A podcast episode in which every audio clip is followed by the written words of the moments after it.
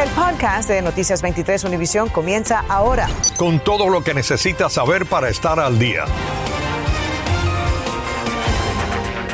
Y comenzamos con una noticia en desarrollo. Un peatón ha sido atropellado por un auto en el Turnpike cerca de la salida de Burt Road. El conductor permaneció en la escena. Hay gran congestión vehicular, por lo que las autoridades piden evitar esa zona. En Noticias 23 estaremos al tanto del desarrollo de esta noticia. ¿Qué tal? ¿Cómo están? Tengan todos muy buenas tardes. Les saludamos a Ambrosio Hernández. Y Sandra Peebles. Bueno, en estos momentos se está llevando a cabo el proceso de entrevistas a los tres candidatos finalistas para la posición de superintendente de escuelas públicas de Miami-Dade. 16 personas aplicaron para la posición que deja vacante Alberto Carvalho y solo tres fueron seleccionados por los miembros de la Junta porque reunían los requisitos, dijeron. Jenny Padura se une ahora para contarnos más sobre este proceso, Jenny. ¿Qué tal? Buenas tardes. Efectivamente, la reunión especial comenzó a las 2 de la tarde y todavía está en curso, pero ya el primero de los candidatos ha sido entrevistado. Estamos hablando y vamos a rodar imágenes del doctor José Dotres, de origen cubano. Fue maestro, director, jefe de personal de Carvalho y jefe de recursos humanos del Distrito Escolar de Miami-Dade. Actualmente ejerce como sustituto de superintendente de escuelas públicas del condado de Collier.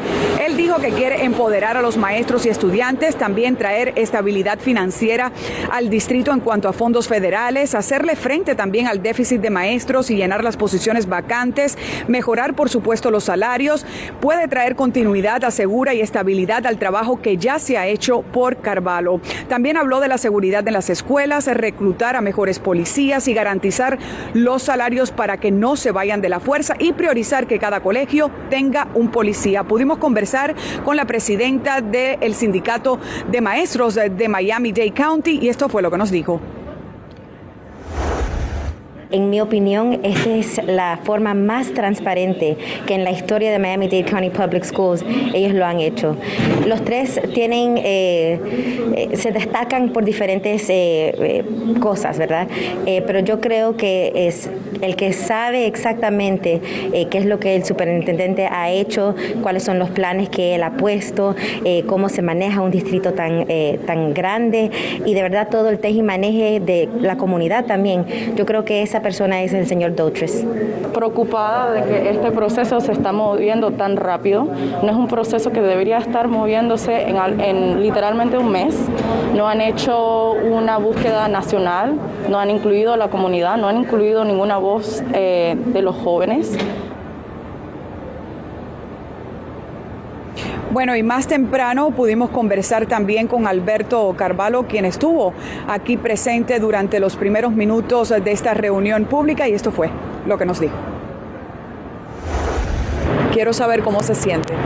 Bueno, me siento muy emocionado eh, porque he dedicado 14 años de mi vida profesional como superintendente, pero 16 años como maestro y director de escuela yo pienso que cada uno de ellos eh, trae con ellos un, un, nivel de profesionalismo y de experiencia, pero eso es una decisión que pertenece a la Junta Escolar. ¿Cuál usted cree que es su mayor legado, el Distrito Escolar de Miami-Dade? Definitivamente una tasa de graduación eh, que llegó a un 94% y la eliminación de escuelas calificadas como F. Bueno, y actualmente está siendo entrevistada por los miembros de la Junta Escolar la doctora Rafaela Espinal, actual asistente del superintendente de las escuelas públicas de Nueva York. Hasta el momento ella ha dicho que lo que hará en sus primeros 90 días, si es electa, pues es visitar cada uno de los planteles del condado de Miami-Dade. Por supuesto, esta noche a las 11 tendremos mucho más de este proceso. En vivo desde el downtown de Miami, Jenny Padura, Noticias 23, Univisión. Gracias, Jenny. Gracias, Jenny. La abrupta renuncia del presidente de la Universidad Internacional de la Florida, FIU, Mark Rosenberg, apunta a que el motivo presuntamente habría sido acoso sexual a una colega y no lo que dijo el viernes. La empleada en sus 20 años eh, también renunció a su puesto. A esta hora hay una investigación sobre lo sucedido, mientras que la noticia sigue causando revuelo entre los estudiantes de FIU y la comunidad. Iván Taylor nos tiene reacciones esperaba que nunca hubiera algo así. Decepcionante, dijo este estudiante sobre lo que se habla hoy, como la presunta verdadera causa de la renuncia del presidente de la Universidad Internacional de la Florida, Mark Rosenberg, de 74 años y se habla de una joven de 20 años que trabajaba. ¿Cómo lo interpretan ustedes que son estudiantes de aquí?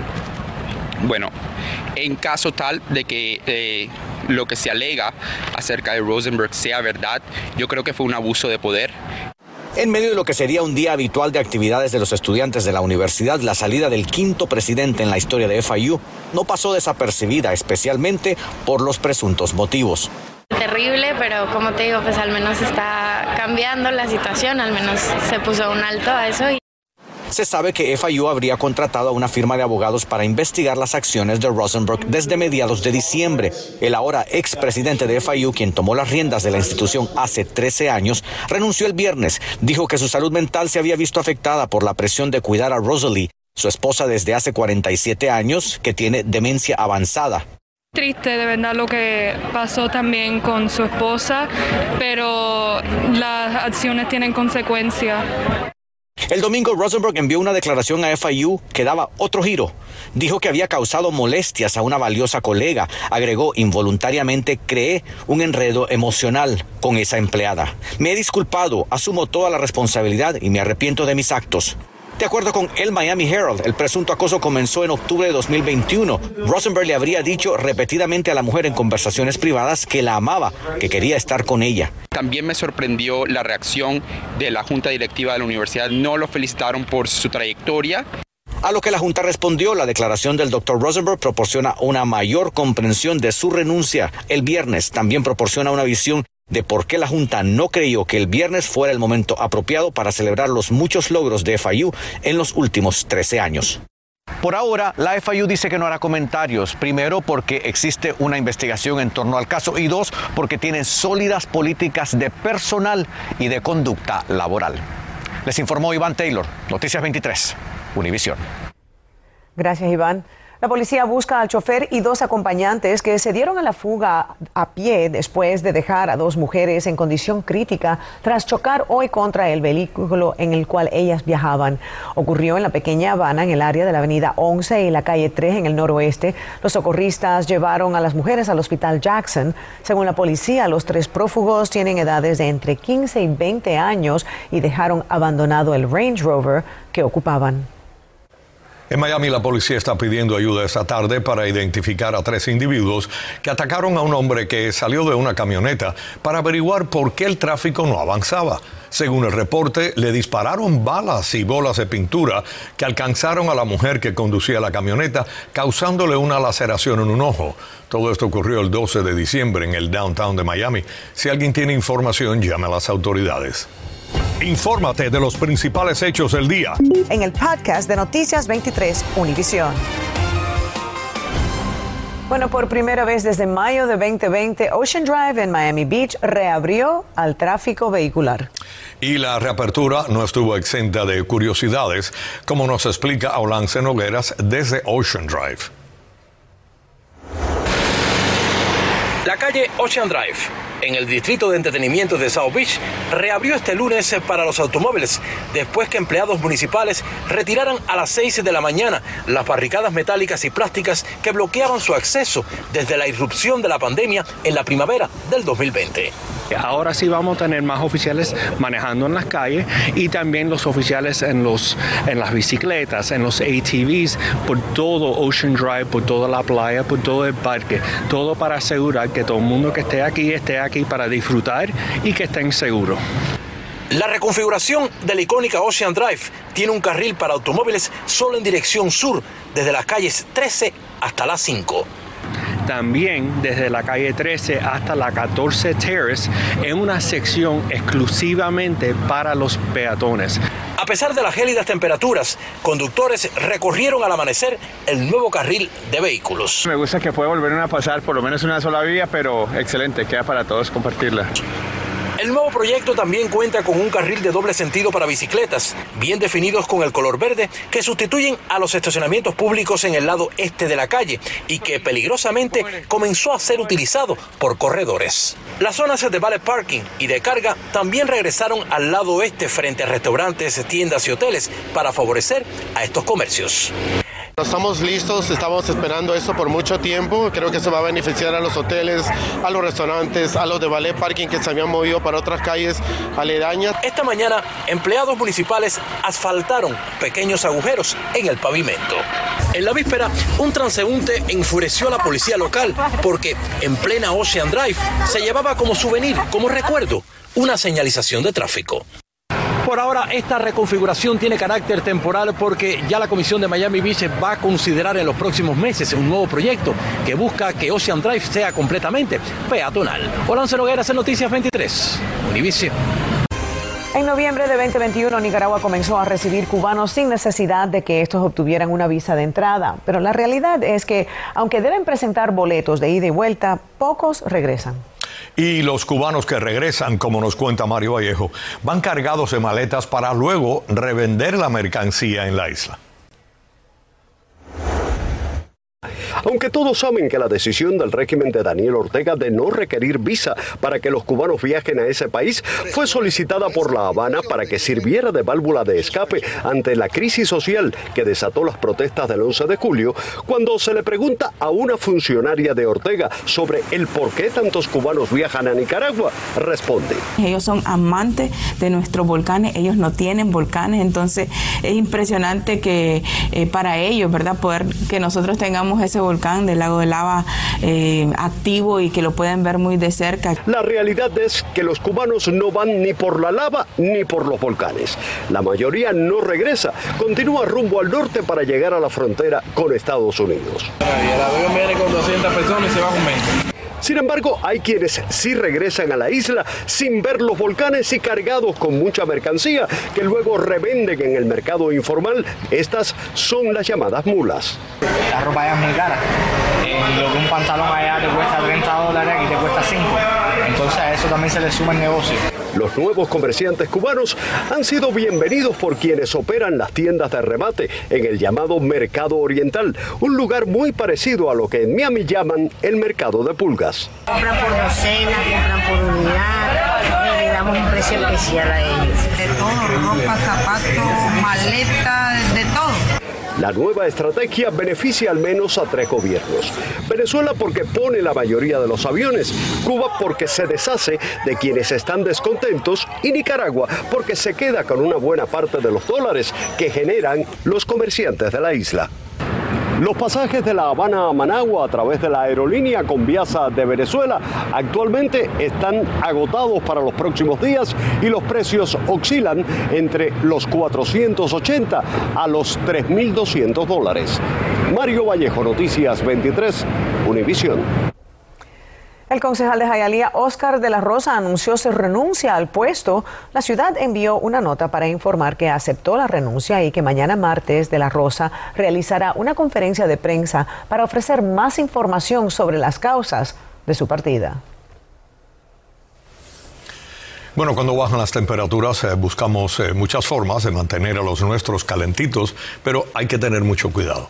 Y decimos esto porque como cada año le recordamos lo que debe tomar en cuenta si es que usa un calentador portátil. María Alesia Sosa nos cuenta. Vienen como anillo al dedo en tiempos de frío, pero pueden ser muy peligrosos. Se trata de los calefactores portátiles. Antes de sacar el que tiene en casa, es importante que la seguridad sea una prioridad. Estos días en los que vemos los cambios bruscos en las temperaturas, sabemos que vamos también a ver un incremento en accidentes y llamadas relacionadas con accidentes. Para que tenga una idea, estos aparatos son responsables de 1.700 incendios domésticos al año, lo que resulta en 80 muertes y 160 lesiones, según la Comisión de Seguridad de Productos del Consumidor. Eh, primeramente, inspeccionenlos si no los usado en mucho tiempo. La mayoría de los incidentes se producen cuando se coloca el calefactor en donde no se debe. Muy importante, el calentador siempre debe estar a mínimo tres pies de distancia de cualquier cortina o mueble que tenga en casa. Si el calentador está cerca de una cortina, en segundos se puede encender y entonces llega un punto que no se pueda controlar. Prohibido tenerlo sobre un mueble, muy peligroso. Siempre debe estar en el piso y que sea una superficie 100% plana. No lo ponga sobre un mueble, en la cama, en cualquier otro lugar que no sea el piso porque es un lugar seguro. Antes de utilizarlo, revise bien que el cable esté en buena condición y nunca utilice extensiones o regletas para conectar que si lo conectas a otra cosa que no sea la pared, entonces puede causar un cortocircuito. Manténgalo fuera del alcance de los más pequeños y consentidos de la casa. Ten cuidado con los niños y los mascotas porque se pueden tropezar contra él quemando la alfombra si tienes una alfombra o también quemándose a ellos. Y antes de salir de la casa o irse a dormir, no olvide desconectarlo y aunque haga mucho frío. Nunca utilice su horno para calentar su hogar. Además, nunca use la parrilla de, eh, de carbón o algún otro dispositivo que queme combustible en el interior de su hogar. María Alesia Sosa, Noticias 23 Univisión. Bienvenidos a la información deportiva. El Heat derrotó a los Lakers de Los Ángeles por 113 a 107 en el FTS Arena del downtown de Miami y ascendió al primer lugar de la conferencia del Este. El liderato ofensivo estuvo a cargo de Duncan Robinson, quien anotó 26 puntos en la jornada, 18 de ellos producto de seis canastas de larga distancia. Y el capitán Jimmy Boulder en una gran noche que le ganó otro triple doble, el décimo con Miami, sobrepasando al visitante y ex miembro del Heat LeBron James, quien tenía el récord de la franquicia con 9.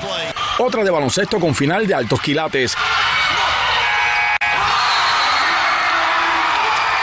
Esa fue la canasta de media cancha que decidió el partido entre la Escuela Preparatoria Jesuita de Belén y Miami Senior High el viernes pasado. El protagonista de la jornada, Javi Rosell, quien de media cancha con el tiempo evaporándose en el reloj, encestó la canasta que selló un triunfo para el cual, según el coach Chachi Rodríguez, contribuyeron todos los que entraron esa noche en el tabloncillo.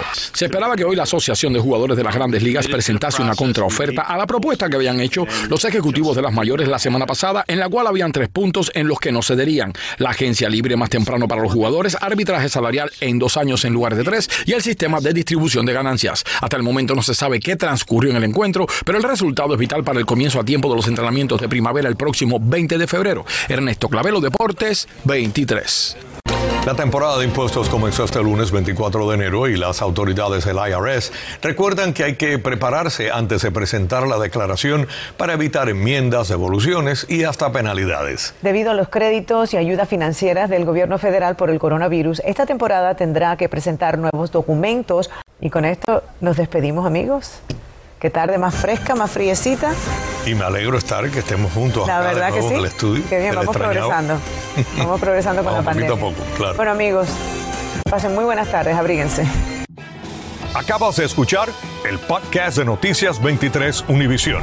Puedes descubrir lo mejor de los podcasts de Univisión en la aplicación de Euforia o en univision.com diagonal podcasts.